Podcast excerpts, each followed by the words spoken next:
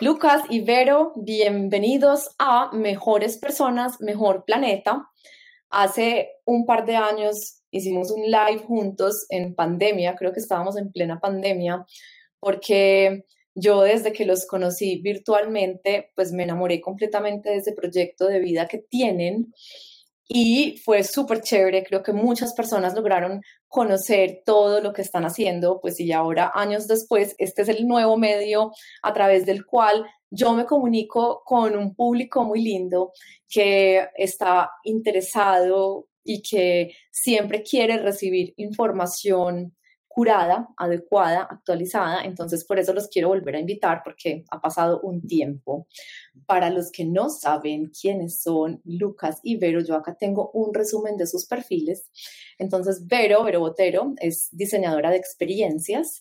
Eh, ha transcurrido múltiples disciplinas, desde arquitectura, diseño de espacios, pero sobre todo en este momento diseño de productos y estrategias educativas es cofundadora y directora de Cocina Intuitiva, que es el espacio a través del cual yo conocí a Lucas y a Vero, y lidera una, un proyecto hermoso que se llama Despensa Biodiversa, que ya nos contarán pues muy bien de qué se trata, y Lucas es un líder visionario en el campo de las culturas alimentarias regenerativas. Esto para muchos de ustedes puede sonar qué es esto, pero básicamente él trabaja por la sostenibilidad ecológica, la agrobiodiversidad y el desarrollo comunitario. Y él nos va a explicar también eh, qué hace, pero él también es cofundador de Cocina Intuitiva Lucas es un speaker, yo siempre lo veo anunciado en, en, unos espacios bastante poderosos en el ámbito nacional e internacional, me da mucho orgullo conocerlo. y yo quiero que este espacio sea un espacio que recibamos con apertura, porque ahora les estaba diciendo a Lucas y a Vero que a uno le echen cantaleta medioambiental no sirve de mucho, sirve mucho más sembrar semillas de conciencia, sirve mucho más dar pequeños pasos todos los días que, que abrumarse y decir, pues como que quiero hacer de todo o no hago nada. Yo creo que cada gotica cuenta. Ellos dicen que sí, con su cabecita. Entonces, eh, pues, y finalmente el proyecto que ellos tienen en conjunto, que es muy hermoso, es Cocina Intuitiva. Entonces, hay mucho por hablar acá. Bienvenidos, bienvenidos. Qué rico que estén en este espacio. ¿Cómo están? Muchas gracias, Aris. Muchísimas gracias. Eh, yo, yo estoy muy bien. ¿Y tú? Felices, felices de estar acá, de volvernos a encontrar en este espacio virtual que si bien estamos un poco lejos, esto nos acerca y qué rico que después de pandemia tantas cosas hayan ocurrido, tantos mundos posibles que creo que es de lo que queremos hablar, de todas estas posturas posibilistas eh, y que el alimento se presenta como esta herramienta que nos permite transitar hacia esas culturas regenerativas, que eso podemos hablar más adelante. Ay, sí, Lucas, me parece genial, pues porque no empezamos hablando, por, hablamos de eso. O sea, hablemos de cómo el alimento nos puede transformar. Bueno, mm, inicialmente a mí me gustaría muchísimo contar em, una experiencia muy bonita, eh, antes como de entrar en detalle en cuanto al tema de alimentación regenerativa y es como nosotros hemos visto en muchísimas personas y en muchísimos, digamos, entornos, eh, esa transformación a través del alimento. Y uno de ellos muy especial es la infancia. Eh, a, través de, del programa de transformación alimentario, por ejemplo, que, que tenemos, hemos visto cómo desde la infancia podemos hacer unos cambios interesantes, muy lindos, muy, muy positivos además, y que cuando iniciamos con ese programa pensando en llegar a más niños, no sabíamos que lo que iba a suceder era que íbamos a llegar a más familias. Y cuando hablamos de eso es como, wow, no llegamos a 300 niños de un preescolar o de un colegio, sino a 300 familias, que es un impacto grande. Y, y, a través de eso vemos cómo empezamos todos a transitar ese camino regenerativo mm, y a entender lo que son las culturas regenerativas y lo que es una alimentación que puede ayudar a regenerar mi cuerpo y asimismo a regenerar el campo. Lo bonito de, del alimento es que por naturaleza el alimento es transformador. Nosotros eh, somos minerales y luz animada. Eh, el alimento que ingerimos es naturaleza, que se convierte en nuestros tejidos, en nuestros ojos, en nuestras células, alimenta nuestra mitocondria, eh, posibilita que podamos seguir transmitiendo esa fuerza femenina que viene exclusivamente en la mitocondria y que nos conecta con ese pasado ancestral. Entonces, el alimento hay que entenderlo no solamente como esos eh, constituyentes nutricionales, sino que es la red que sustenta la vida. No hay nada vivo que no coma. En ese sentido, no solamente nosotros comemos, sino que nosotros somos también comida. Y eh, hay una pregunta que quiero plantear acá como para que empecemos a reflexionar y es, ¿qué clase de ancestros queremos ser? Si estamos pensando en siete generaciones en el futuro, ¿cuáles son las acciones que debemos cultivar y qué nosotros creemos que debe morir para darle nacimiento a algo nuevo? Entonces, el alimento es completamente transformado.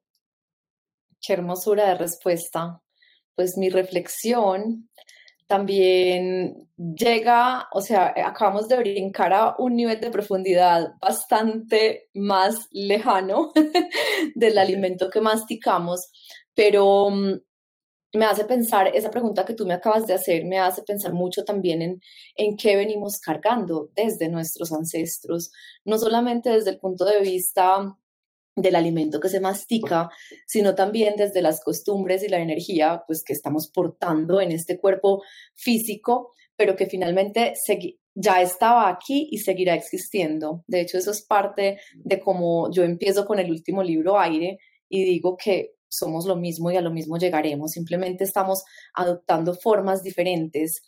Em, estos chicos de los que Vero habla, que para mí también son como semillitas de esperanza, pues tengo dos en mi casa y cada que los miro digo, esto no puede ser cierto, o sea, tener este par de seres acá vivos que están creciendo, que se están transformando, que, que ya no dependen de mí, o sea, que ya son individuos y ya tienen su propio universo, eso parece, pues parece completamente irreal.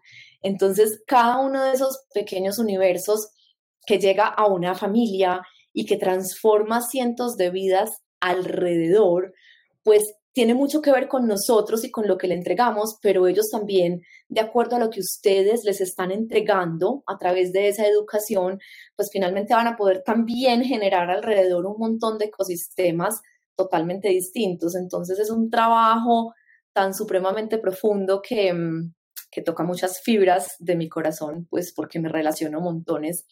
Eh, estos chicos son de, que, eh, espacio social, son niños que viven en el campo, son niños que viven en la ciudad, son niños de, pues, de estrato 5 o 6, o sea, cuéntenos un poco estos, estas comunidades de, de dónde vienen y cómo se ha logrado esa transformación. Bueno, mira, Sara, nosotros inicialmente cuando comenzamos el programa de transformación alimentaria, mm, empezamos tocando puertas en escuelas privadas, porque venimos con una idea que es un poco revolucionaria, que eh, digamos que no va o va un poco en contravía de, de lo que es la alimentación em, exigida o, o aprobada avalada por, por el Estado, ¿cierto? de algunas formas, pues en términos eh, nutricionales, em, porque pues desafortunadamente lo que mira la nutrición mm, tradicional es más eh, medir calorías y no valor nutricional. Y nosotros venimos pues con una propuesta que es más de medir valor nutricional y empezar a sembrar esa semilla en estos pequeños niños acerca de el origen de los alimentos, mm, alimentos que sean, pues buscamos promover alimentación em, local, mm, que, se, que, se, que se conozca más allá nuestra cultura también desde el alimento. Entonces, mira que abarca diferentes eh, áreas del alimento, que no es solamente la nutrición, sino que también es la cultura, eh, entender mejor de dónde viene el alimento, ¿cierto? y un poco de la historia de esos alimentos. Entonces, inicialmente eh, tocamos puertas en instituciones privadas, comenzamos con preescolares, em, pensando en que queríamos llegar a, a ser parte de esos, de esos mil días de oro que son importantes en el tema de la alimentación infantil, para empezar a crear este movimiento sobre la conciencia alimentaria desde la infancia, ¿cierto? Y así poco a poco hemos ido logrando entrar a colegios que ya no solamente son preescolares, sino colegios con niños de diferentes edades, eh, siendo aún en el sector privado no en el sector público, por el tema que te digo que desde el sector público, pues ellos en, e, las instituciones mm, son muy vigiladas y muy, em, ¿cuál sería la palabra? Como... Hay unos lineamientos. Sí, hay unos lineamientos que ellos deben seguir, entonces ellos no pueden salirse de la línea porque pues mm, los, digamos que podría estar mal hecho. Entonces, pues en esos términos eh, pero es muy políticamente correcta, pero como yo no, entonces yo voy a decir, mentiras, yo trato de serlo, yo voy a decir que esos mismos, entre comillas, lineamientos, pues son los lineamientos que, por ejemplo, están en, en todos los hospitales que yo conozco en Colombia, donde a un paciente con una inflamación crónica evidente o en un estado postquirúrgico, pues en su plato le sirven pues alimentos que no son alimentos, que son cosas que se mastican, que son proinflamatorias, que son ultraprocesadas, que tienen exceso de azúcar, que no tienen colores, que no tienen suficientes micronutrientes, porque mm, muchas veces el cambio asusta. Y yo creo que muchas veces el cambio como requiere sobre todo de transformar la conciencia de los que son dueños de esos lineamientos, entonces simplemente es más fácil hacer lo que, entre comillas, se ha hecho toda la vida, pues que no se ha hecho toda la vida, que se ha hecho por, no sé, 50 años o 60 años. Em, y, y me encanta el pensamiento revolucionario. O sea, me fascina que podamos hoy pararnos y decir abiertamente y muy empoderados, mire, las calorías no importan. O sea, eso es una medida totalmente arcaica que ni siquiera es totalmente cierta. Obviamente sí necesitamos dar energía al cuerpo, pero el contenido nutricional es, lo que importa. Y mire, es que usted le, le tiene que dar a un niño tres snacks en el día llenos de colores, no, obviamente no, dele al niño menos menos cantidad, más calidad, pues yo no sé ya cómo lo están planteando ustedes. Todo eso sería espectacular que, pues, que, se propagara como una onda, como una enorme onda a lo largo de este territorio y de otros territorios. Eh, de hecho, pues les cuento que justo la semana pasada un colega, también casualmente radiólogo, que me encantó eso, me invitó a conocer una clínica que está haciendo donde todo esto está cambiando. Entonces también ya el, el, la rama de la alimentación va a ser alimentación consciente. O sea, va a haber alimentos con viéndolos desde el punto de vista de su contenido nutricional y no desde el punto de vista de qué cantidad de energía pueden o no aportar. Bueno, ¿y cómo son esos, esos espacios? Es decir, ustedes llegan a la institución y qué hacen, porque yo sé que esa es una de las ramas importantísimas de cocina intuitiva, entonces me gustaría conocerla.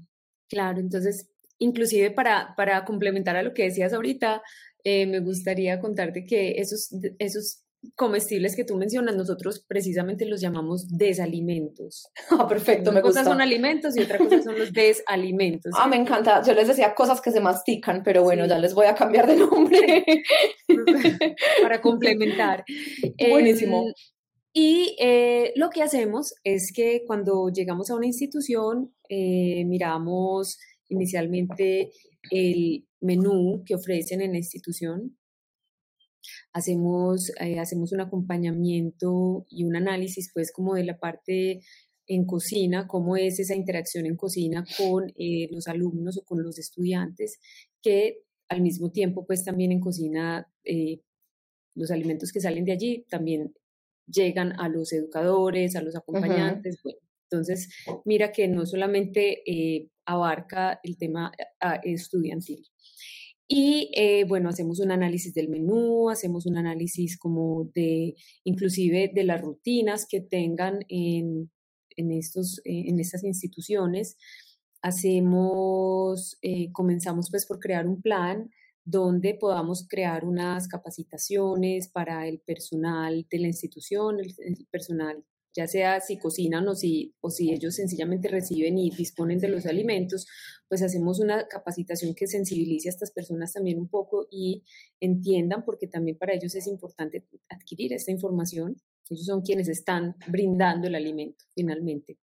Hacemos capacitaciones para eh, los padres de familia, los educadores, el equipo de cocina, em, algunas actividades con los estudiantes también.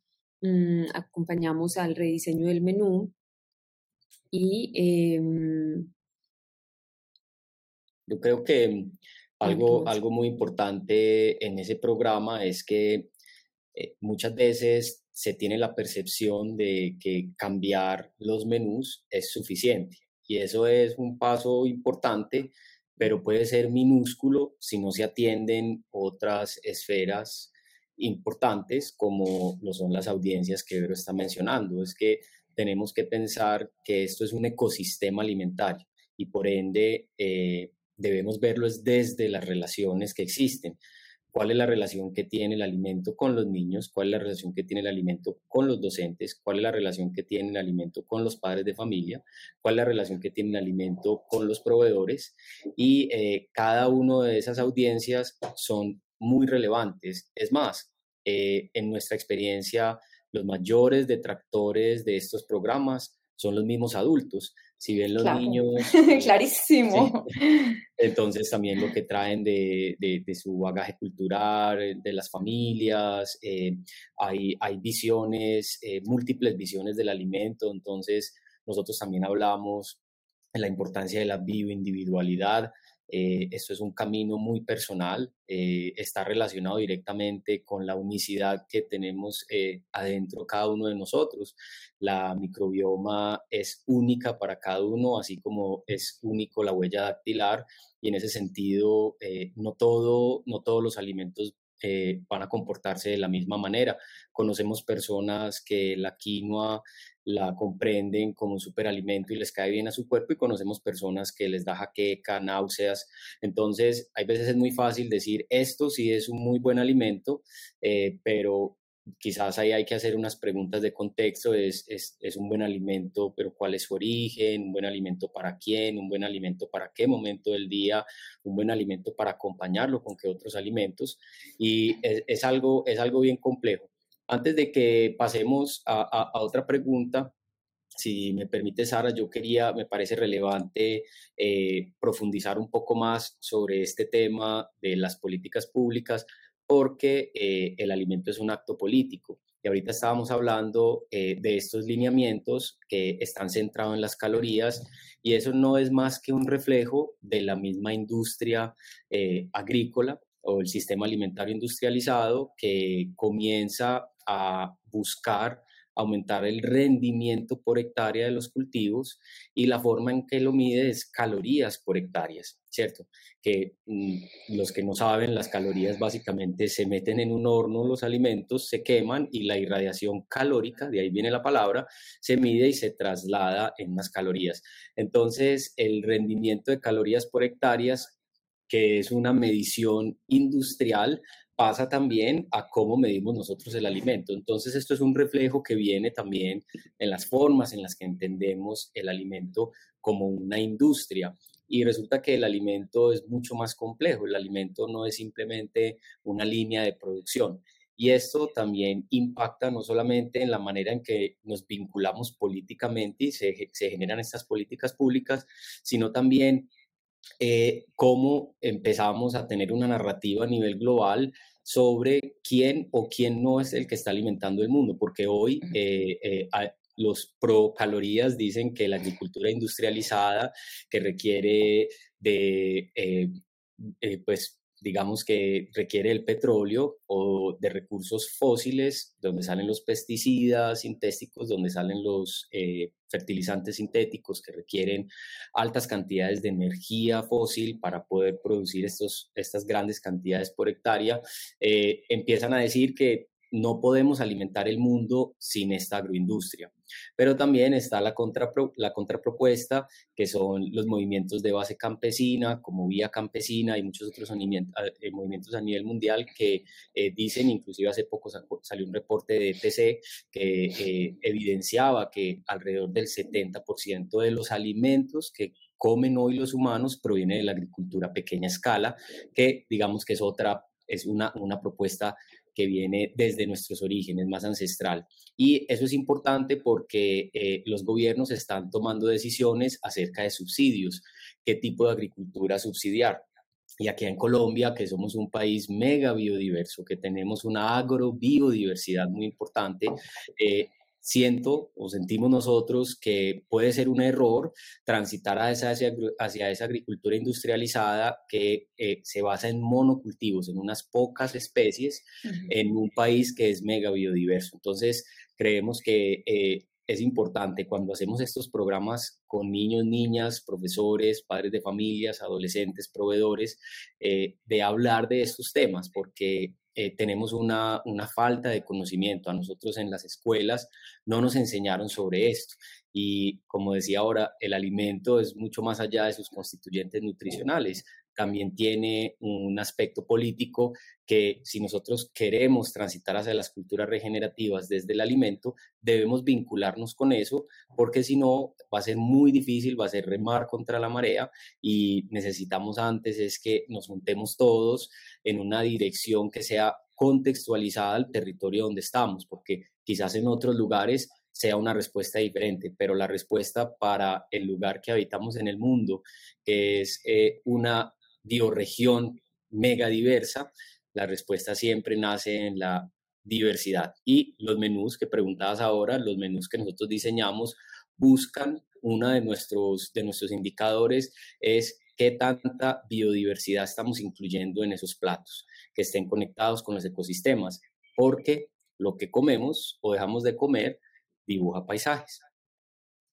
Hermoso, Lucas. Pues me parece perfecta esta explicación de tu parte, porque quería mm, brincar al tema de la producción de alimentos regenerativos y me hiciste pensar en algo que me ha tocado vivir. Yo vivo en el campo y hay todavía alrededor de mi casa unos potreros que sembraron en maíz y que ya cogieron la primera cosecha y que yo salgo de mi casa y me encuentro pues como con lo que está pasando en ese potrero al frente y un día vi que el potrero estaba todo muerto, pues se imaginarán lo que yo sentí. Entonces, eh, aparte de eso, hasta me olía, me olía a químico y vi un señor pues echando su mata maleza. Entonces, otro día bajé con los perros y me encontré con una de las personas que maneja esos potreros y le dije, venga, usted sabe que lo que usted está echando está contaminando todo, pues o sea, todo está, está, eh, la tierra va a quedar llena de ese químico, el maíz que usted está cultivando va a tener esos químicos, los depósitos hídricos que tiene, porque además hay agua en ese potrero, eh, están con ese, con ese químico, usted sabe que eso está asociado a diabetes, a cáncer, y el señor me miraba con los ojos abiertos, él no tenía ni idea, o sea, para él echar mata maleza era lo, era lo que él tenía que hacer, pues era exacta, era como lo normal, matar la maleza para después sembrar algo. Entonces, eso me hace, pues eso me hizo a mí sentir muy triste porque yo dije, pues mi, mi, intervención en esto, pues primero no va a cambiar nada porque ya otra vez van a volver a sembrar maíz que va a quedar contaminado de glifosato eh, y alguien se lo va a comer. Entonces, y segundo, si esto está pasando en una pequeña escala, en un potrero al lado de mi casa, pues qué se puede esperar de los cultivos a, gran escala de la agroindustria. Em, pues tercero, cómo hacer para que sí se genere una conciencia, no desde entre comillas la cantaleta, cómo hacer para que el campesino entienda que, que, eso está mal y cómo hacer para que pues quite la maleza de otra forma. Es decir, o sea, mi cerebro hizo 250 convulsiones y todavía me duele en el corazón. Y cuando veo ese potrero que está mitad muerto, mitad con otra vez vida, porque la tierra es tan linda que a pesar de haberla matado, vuelve y nace un maíz hermoso verde. O sea, todo esto para mí es un caos existencial porque no, no tengo, digamos, las herramientas, pues, para manejarlo. Entonces, eh, sería muy chévere que, que, esta educación llegara a todas partes, también al campesino que cree que lo está haciendo bien. Y pues ahí brinco a que nos cuentes un poco de qué se trata esa producción de alimentos regenerativos. Es exactamente todo lo contrario a lo que yo acabo de relatar, pero cuéntanos, porfa. Listo. Eh, si quieres yo puedo arrancar. Eh, ahorita Vero nos contará también eh, su experiencia porque Vero ha estado a la cabeza de nuestra despensa biodiversa. Mira, Sara, los alimentos regenerativos no es más que una combinación de dos palabras, que es alimentos y regeneración. Entonces yo quisiera, ya que hablamos un poco del alimento, quisiera profundizar un poco sobre regeneración, porque de pronto puede ser algo nuevo para las personas y significa cosas diferentes y no hay un solo significado. Pero en resumidas cuentas, la regeneración eh, parte de un principio y es de algo que estuvo destruido, algo nuevo puede resurgir. Y eso nuevo que puede resurgir es un mundo de posibilidades. Entonces, como tú bien lo relatabas en tu experiencia atroz con los venenos y la guerra contra la naturaleza en ese, en ese pequeño pedazo de potrero y cómo la naturaleza fue capaz de regenerarse desde eso que destruyeron, es precisamente la esencia de lo que nosotros proponemos con la alimentación regenerativa. Entonces, para nosotros los alimentos regenerativos son aquellos alimentos que nos permiten recuperar nuestra capacidad de agencia, es decir, nos permiten volver a tener un poder para que desde nuestros hábitos de consumo nosotros estemos propiciando unos mundos posibles donde pasamos del paradigma antiguo de la sostenibilidad que pretende mantener eh, lo que queda y no hacer más daño desde ahí y pasar con la regeneración precisamente a restaurar. Un ejemplo de esto es Colombia tiene alrededor, le queda alrededor de 8% de los bosques secos tropicales. Un ecosistema supremamente importante para Colombia porque absorbe mucho CO2 y propone una biodiversidad increíble en lugares que son secos. Y solamente nos queda el 8%. Si habitamos el paradigma de la sostenibilidad, esto sería mantengamos el 8%, no, no, o sea, no hagamos más daño para bajar 18%. Pero si uno se pone a pensar, es como, vení, pero ¿no será que podemos subir de ese 8 a un 20, a un 40, a un 80 y quizás volver a tener 100% de los bosques secos tropicales en Colombia? Y esto es importante porque debemos poner esto en la agenda pública. Hoy la mayoría de las empresas si no es que todas, tienen un capítulo en sostenibilidad y están enmarcados en ese paradigma. Pero nosotros podemos exigir desde el amor, desde el posibilismo, a que estas empresas que tienen la capacidad de transformar el mundo, porque así lo es, empiecen a hablar de regeneración. Entonces nosotros queremos hacerlo desde el pequeño lugar que habitamos, que son los alimentos. Nuestros alimentos cumplen con unas características que nosotros fuimos creando, porque esto no está escrito en ninguna parte. Entonces nosotros buscamos alimentos que sean sanos para nosotros y pues en eso podríamos profundizar qué significa que sea sano para nosotros, eh, que incluye que sea sano también para la vida que habita dentro de nosotros. Somos holobiontes, unos seres ecológicos que tienen vida dentro de ellos mismos. Nosotros tenemos millones de microorganismos. Entonces estos alimentos deben ser sanos para nosotros, para esos microorganismos, deben ser para las personas que los cultivan. Entonces, que no estén expuestos a ese glifosato del que hablaste que tiene estas repercusiones negativas, que fuera de eso sean justos, que les permitan a estas personas en el campo tener un estilo de vida eh, que sea eh, admirable y que sea honorable, y fuera de eso, que sean sanos para la naturaleza. Y por eso nosotros hablamos mucho de la agroecología, que la agroecología no es más que un nuevo término para invocar eh, diferentes métodos y formas en las que nuestros abuelos y abuelas cultivaban la tierra, cultivaban la tierra pensando no en malezas, porque mira que ahorita hablábamos de las malezas, que hay que erradicar las malezas, sino pensar en cómo las plantas y los animales, porque también hay una disyunción importante en la agricultura industrializada donde separamos los animales de los cultivos de las plantas y esto está completamente interrelacionado en la cadena trófica del alimento. Entonces la agroecología busca reintegrar procesos ecológicos en la forma en las que cultivamos y aprovechamos nuestros alimentos. Entonces un alimento regenerativo debería ser sano para ti, para tu microbioma, para los agricultores y para la naturaleza. Espectacular, me encanta. Además, hablando de, entre comillas, las malezas, pues yo estoy en este momento estudiando, estoy haciendo un diplomado de, de, pues de sustancias psicotrópicas y ya soy como una loca porque voy caminando y veo cualquier ramita y digo, uy, ¿será que si me como esto? Esto es un psicodélico. Es decir, hay millones pues, o bueno, no sé si millones, pero eran como 200 mil plantas comestibles descritas y creo que son muchísimas más. Entonces, también mucho de esto que consideramos, entre comillas, maleza, pues ni siquiera lo es. Yo, por ejemplo, vivo enamorada del diente de león y, y, pues salteo el diente de león, lo pongo a las ensaladas, me encanta y yo sé que pues eso se considera maleza, es un ejemplo más, pero también la espinaca, entre comillas, silvestre, también la cultivo. Hay un montón de flores comestibles que la gente no sabe, entonces ni siquiera, o sea, ni siquiera es pues mucho de lo que consideramos que está ahí como sin aportarnos nada, resulta que tiene un altísimo contenido nutricional y eso me recuerda a uno de los productos estrella de ustedes, de, de la despensa de Vero, que, podemos hablar un poco de esa despensa porque sé que se enlaza con todo este tema de, de alimentos regenerativos. ¿Te refieres? Yo creo que estás hablando de la supermixtura de hoja de yuca. Ay, sí, que tengo que volver a pedir, no he vuelto a comprar, sí, porque se me acabó. Quiero, quiero.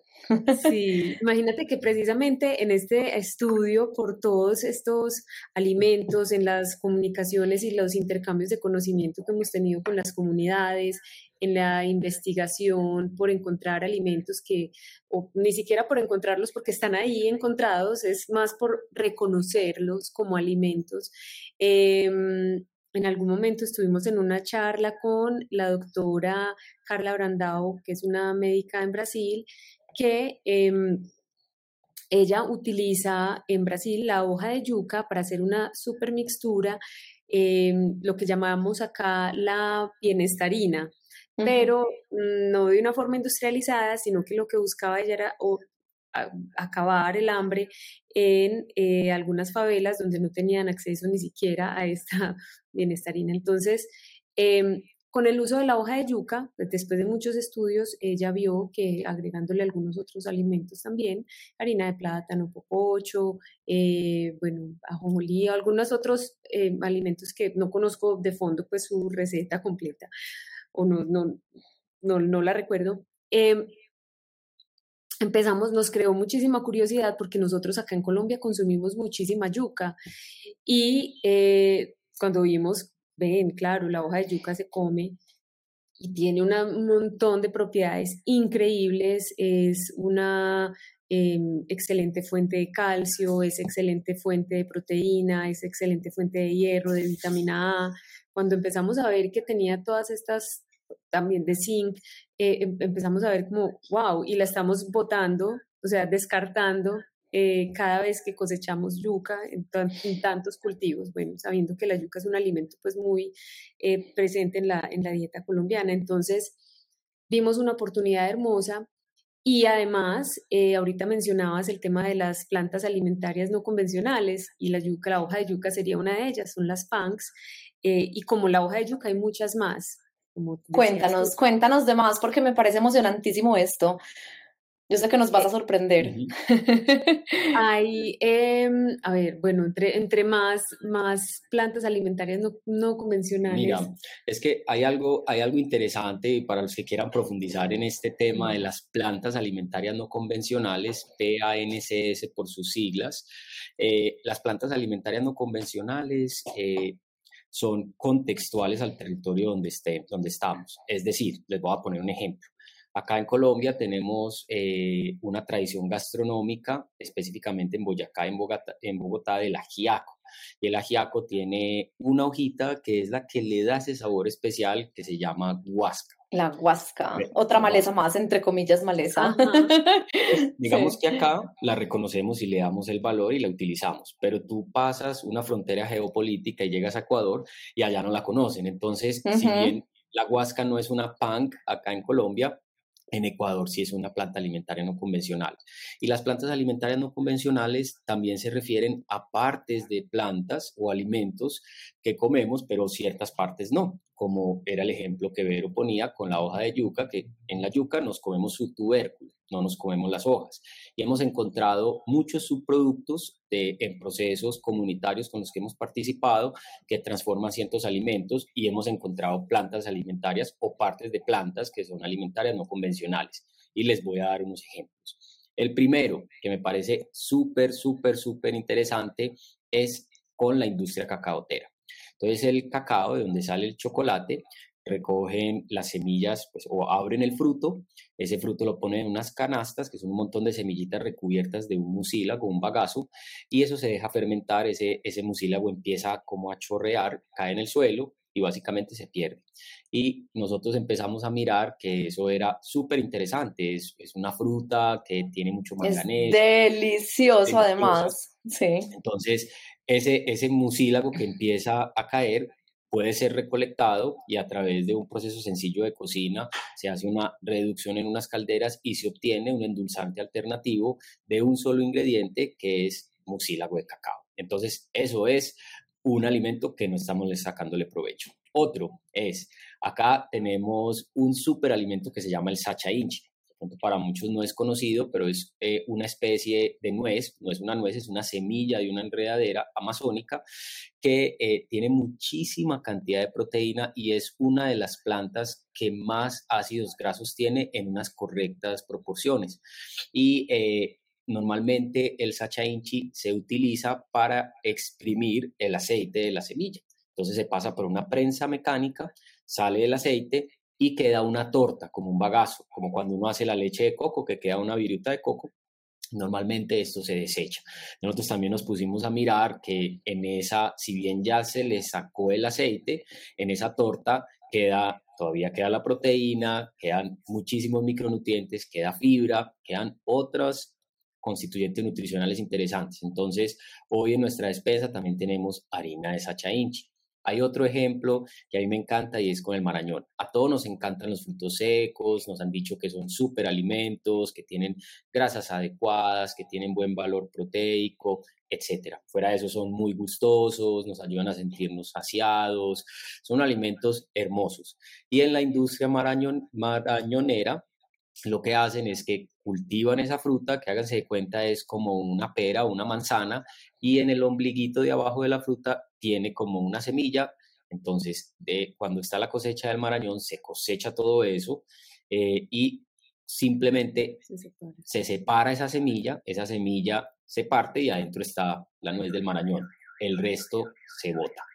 Entonces resulta que tú puedes coger y pasar por una prensa mecánica ese fruto, ese fruto del marañón, la fruta como tal, extraerle el jugo y por un proceso de reducción, también como el del mucílago de cacao, obtener una reducción de la fruta del marañón, que pueden ser utilizados como unos endulzantes alternativos. No quiere decir que no tienen azúcar, las frutas naturalmente tienen azúcar, pero pues qué rico que si vamos a endulzar de una manera moderada y con responsabilidad, tengamos múltiples fuentes para hacerlo. Y así hemos encontrado muchos ejemplos. Hay uno en este momento que estamos estudiando bastante, que es la hoja de la batata. Entonces la batata es un alimento que ha entrado en auge, tristemente porque se puso de moda en el exterior y nosotros lo quisimos reincorporar a nuestras dietas, pero es un alimento amerindio que existía en la dieta de nuestras abuelas y nuestros abuelos. Y resulta que ese tubérculo que es hermoso, que tiene mucha fibra prebiótica, que eh, tiene un sabor espectacular que a los niños les gusta, su hoja también es comestible y tiene altas cantidades de micronutrientes. Entonces vean que también en alimentos que utilizamos en nuestra cotidianidad, no reconocemos que hay partes de ellos que también tienen provecho. Y creo yo que nuestra responsabilidad como sujetos de consumo de alimento es darle un buen uso, darle un buen uso a todos estos regalos que nos está dando la naturaleza. Y regresando. Es. no, eso es hermoso, la historia de Lucas, pero antes de interrumpo que me acuerdo que yo mm, estaba hablando con una persona que cultiva marañones en Colombia y yo le decía, ay, mándame la fruta, que eso es delicioso. Pues es una fruta un poco como gangosa, pero es buenísima. Me decía, no, eso se le da todo al ganado. Y yo, bueno, pues porque me va a pesar. Y lo mismo como lo, lo que decías de, del cacao, también me acuerdo pues, pues que a mí me fascina el cacao fresco, eso es difícil de, de conseguir, pero que también hacían como, están haciendo algo también con la cáscara, que es una, o sea, como unos dulces o algunas cosas con la cáscara del cacao, que me parece maravilloso. Eh, pero entonces te estaba contando que pues Lucky hizo una, un gran resumen de, de, digamos, lo que compone nuestra despensa biodiversa, que son esos alimentos que no son los alimentos cotidianos de nuestra canasta familiar, no son esos alimentos que encontramos en cualquier mercado especializado ni siquiera, son alimentos muy o sea, muy específicos buscando eh, enfocarnos en ese tema regenerativo desde el uso completo de los, de los alimentos que ya, que ya recibimos, ¿cierto? Eh, con el, para complementar en el tema de la supermixtura de hoja de yuca, que fue un desarrollo que realizamos, nosotros nos inspiramos inicialmente, como te estaba contando, con la información que nos brindó la doctora Carla y además eh, utilizamos una herramienta, una herramienta del Food Design Thinking o el Design Thinking, que es el Remix, y em, que también pues practicamos bastante ese tema. Eh, y en un viaje a Japón encontrábamos que el gomacio estaba en todas las mesas presente y nos parecía súper bacano que en vez de sal nos pusieran una sal con, con valor nutricional que era la jonjolí y decíamos pues qué nota, uno pues cierto, algo con de verdad un doble propósito y con valor nutricional, que es que todo era pues comiendo como nada, no agregando nada, pues no, qué rico agregar algo importante en nuestras comidas. Entonces eh, nos inspiramos como en esos dos elementos y creamos esta super mixtura de hoja de yuca eh, para que las personas tuvieran en casa herramientas para agregarle valor nutricional a sus platos y a sus preparaciones, porque se puede consumir directamente sobre tus comidas o puedes cocinar con ella también. Em, para llegar a eso tuvimos que hacer bastantes estudios porque eh, pues teníamos que entender mejor cómo procesar la hoja de yuca, ya que no puede consumirse cruda, puede llegar a ser tóxica, así mismo como no te puedes comer una yuca cruda porque también es tóxica, ¿cierto? Entonces eh, llegamos pues a varios, pues hicimos varios ensayos y estudios y llegamos al punto en el que podíamos demostrar ya que no sería tóxica bajo esos procesos que realizamos. Mm, inicialmente, pues queríamos o queremos, queríamos tener el INVIMA para este producto para poder llegar a más mercados y em, el INVIMA nos rechazó eh, nuestra postulación, nos dijo no, eh, la hoja de yuca no es un alimento. Así que no está entre nuestra línea en Excel que dice categoría alimentos, no aparece hoja de yuca, así que no clasifica. Y pues después de seguir estudiando y mostrándoles eh, los sustentos y los soportes de por qué si es un alimento, eh, ahora el INVIMA tiene una línea más que se llama alimentos, categorías. Hoja de yuca ya sale como alimento para... Los felicito, me encanta esta historia con final feliz. Pensé que iba a tener que empezar a opinar del INVIMA aquí, eso sería demasiado poco políticamente correcto. No, no. Pero menciona, no, me, me, o sea, los felicito, me parece lo máximo y antes de que se nos vaya esta idea, muchas personas, tú dijiste food design thinking, pero, la, pero eh, pues muchas personas no saben de qué se trata esto, entonces si alguno de los dos nos puede contar un poco. Sí, mira, el Food Design Thinking, así como la regeneración, es algo que se está escribiendo al andar. Básicamente lo que busca es apoyarse en herramientas del Design Thinking, que es como el pensamiento de diseño, donde demostramos que cada uno de nosotros somos creativos sin importar que seamos diseñadores, que seamos cocineros, que seamos médicos, todos somos creativos y eh, ayuda, hay unas ciertas metodologías que te pueden ayudar a ser más creativo como con un orden y un propósito final. Entonces el Food Design Thinking utiliza las herramientas del Design Thinking para resolver problemas del sistema alimentario que pueden ser desde diseñar alimentos más nutritivos, biodiversos, coloridos, locales, frescos para niños y niñas en preescolares, a entender cómo podemos diversificar los ingresos de los agricultores utilizando este tipo de alimentos como la hoja de yuca que era desperdiciada o no tenía un valor en el campo y que hoy tenemos muchas familias vendiéndonos la hoja de yuca que antes la desperdiciaban. Entonces el Food Design Thinking busca hacer eso, busca empezar a emplear herramientas del Design Thinking para solucionar problemas del sistema alimentario, packaging, formulación de productos, eh, comunicaciones asertivas, eh, reformulación de las cartas de los restaurantes, incidencia en el sector de políticas públicas. Entonces, una herramienta muy, muy valiosa que hasta donde yo entiendo acá en Colombia apenas estamos en algunas instituciones educativas empezando a hacer unos pinitos, pero hay eh, lugares en el mundo donde llevan un recorrido más extenso, como lo es en España, como lo es en Italia, en Japón, en Australia.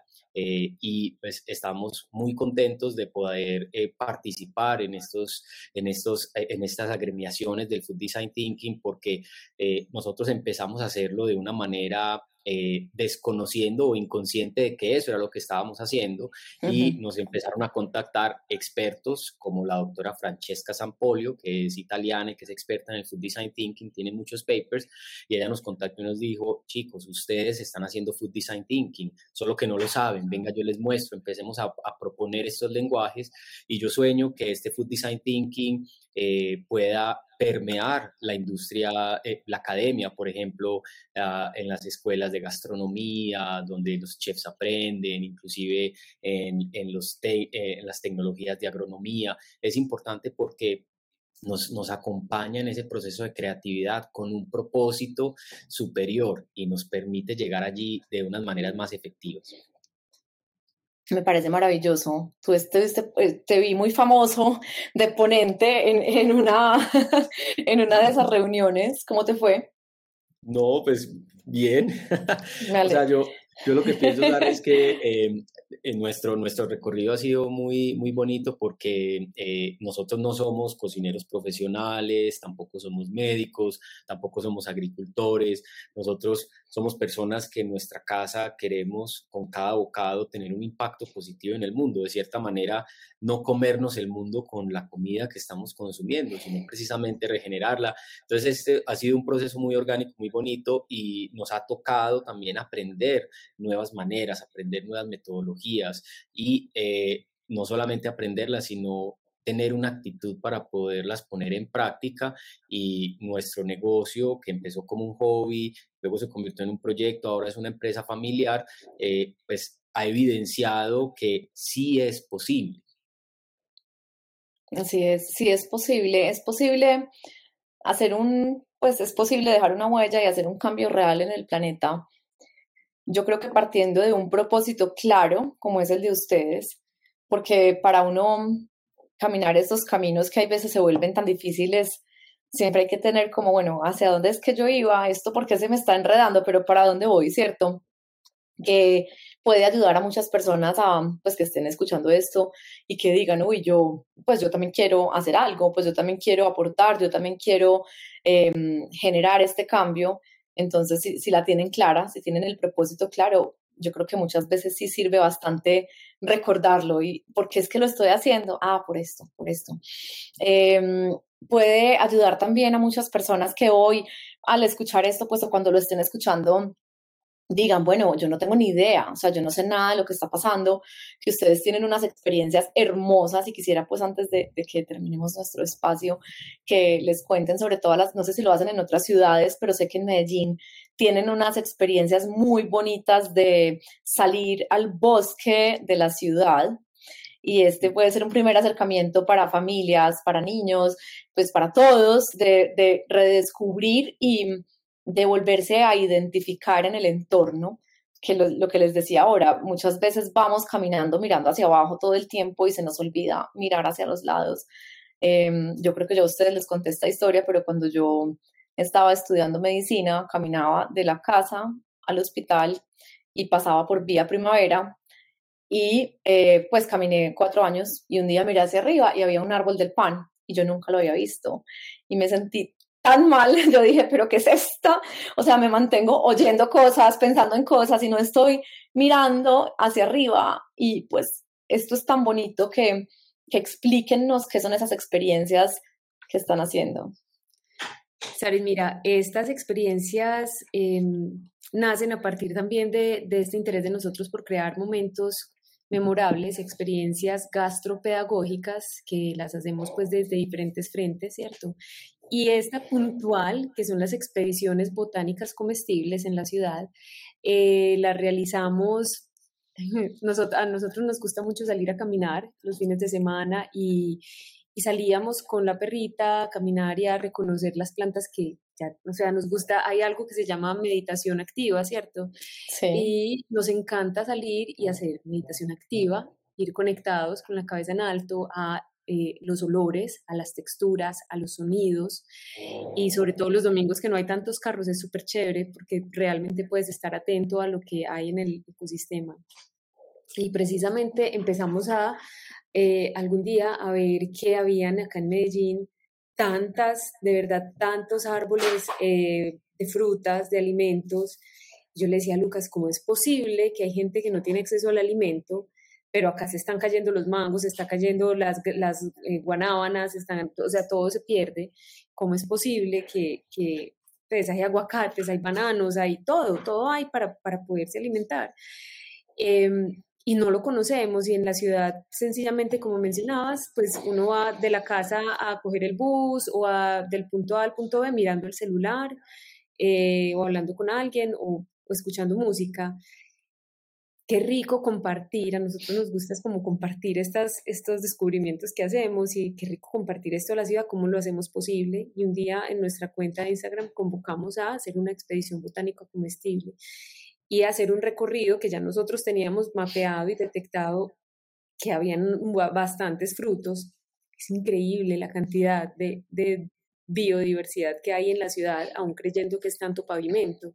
Es increíble todo el paisajismo que nos siembran, que realmente también eh, es construido de la mano de, los, de las aves y de los polinizadores y entonces no es como que hay, bueno, el paisajismo que ponen, sino que también el que construye la fauna, que ayuda a sembrar la fauna, a crearla. Entonces, em, creamos estos espacios que son cortos, donde convocamos personas son aptas para toda la familia, todas las edades, un, es caminar en la ciudad.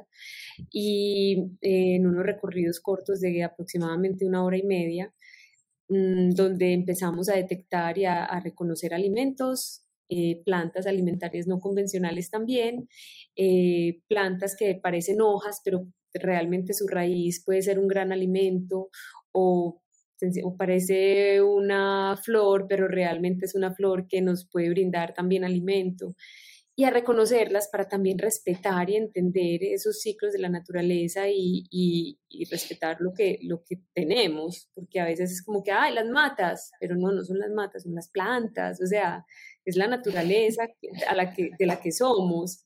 Eh, entonces, entendernos también parte de ella es importante. Estas, estas expediciones botánicas comestibles, como se llaman, nosotros la hicimos eh, por, también tenemos un sentido de responsabilidad y preguntándonos esa, esa pregunta profunda de qué clase de ancestro quiere ser. Eh, nosotros habitamos este territorio que es, se llama Medellín o el Valle de Aburrá. Eh, hace poco conocimos un jaibaná del suroeste de Antioquia y él nos contó que los abuelos de sus abuelos de sus abuelos le llamaban a este territorio el Valle del Sol del río Serpenteante. Entonces es un territorio también ancestral, lleno de cuencas, muy biodiverso y hay veces se nos olvida que las ciudades también es naturaleza. La naturaleza no es ajena a las ciudades y debajo de ese pavimento todavía hay suelo, en las bermas de las calles hay plantas, hay alimentos, hay una fauna que depende de esa naturaleza que resiste ahí. Nosotros queríamos eh, invitar a las personas a que empecemos a cuidar este territorio, que va a ser posiblemente el territorio de nuestros descendientes. Y hay que recordar que Medellín hace parte de la lista eh, top 10 de ciudades más pobladas en el mundo. Entonces tenemos que eh, tener cuidado, ¿cierto? Y tenemos que respetarla, reconocerla. Y yo creo que si nos sintonizamos desde el alimento y eso que vemos ahí en la ciudad, podemos empezar a cuidar la naturaleza de la ciudad, que somos nosotros mismos. Yo quería, porque sé que ya vamos a terminar, eh, quería leerles un pequeño poema de Hugo Jamioy, que es un poeta kamsá, y creo que puede resumir muy bien como lo que estamos hablando hoy en unas palabras ancestrales y muy, y muy profundas. Eh, el poema se llama Bonito debes pensar y dice así, bonito debes pensar, luego bonito debes hablar, ahora, ya mismo, bonito empieza a ser. Qué lindo. Pues broche de oro, Lucas, con ese hermoso poema. Me, antes de que hablaras del Valle del Sol y el río serpenteante, les iba a preguntar si alguna vez se han imaginado cómo era el valle antes de que el río fuera canalizado en concreto. Em, porque siempre, pues yo vivo en Río Negro y cuando voy llegando al valle muchas veces digo, me imagino esto antes de que llegáramos nosotros. Pues si ya, o sea, si todavía tiene los encantos que tiene.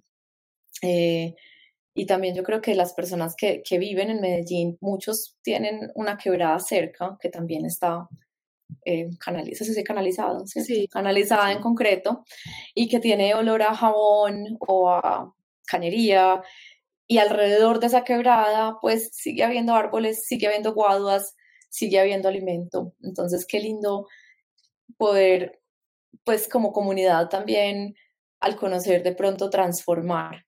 Eh, yo les agradezco demasiado este espacio, me aguanté las lágrimas muchas veces porque estos temas me, me conmueven mucho. Eh, yo creo que están haciendo una labor hermosa.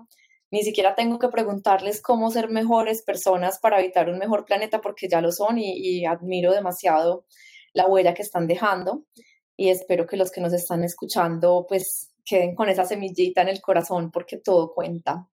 Entonces, un abrazo gigante a ustedes dos. Muchas gracias. Muchas gracias, Alice, por esta invitación. Y sí, el mensaje aquí es, no podemos cuidar lo que no conocemos y por eso hacemos esto, para que cada vez más personas se sensibilicen y conozcan lo que tenemos como naturaleza y como somos naturaleza, todo lo que somos y lo que podemos hacer. Y a través de este recorrido, cuidar. Así es. Gracias. Pues los, a estos chicos hermosos, Lucas y Vero, los pueden encontrar en Cocina Intuitiva, donde más, si quieren me mandan algún link, si hay algún otro punto de contacto, yo les voy a dejar.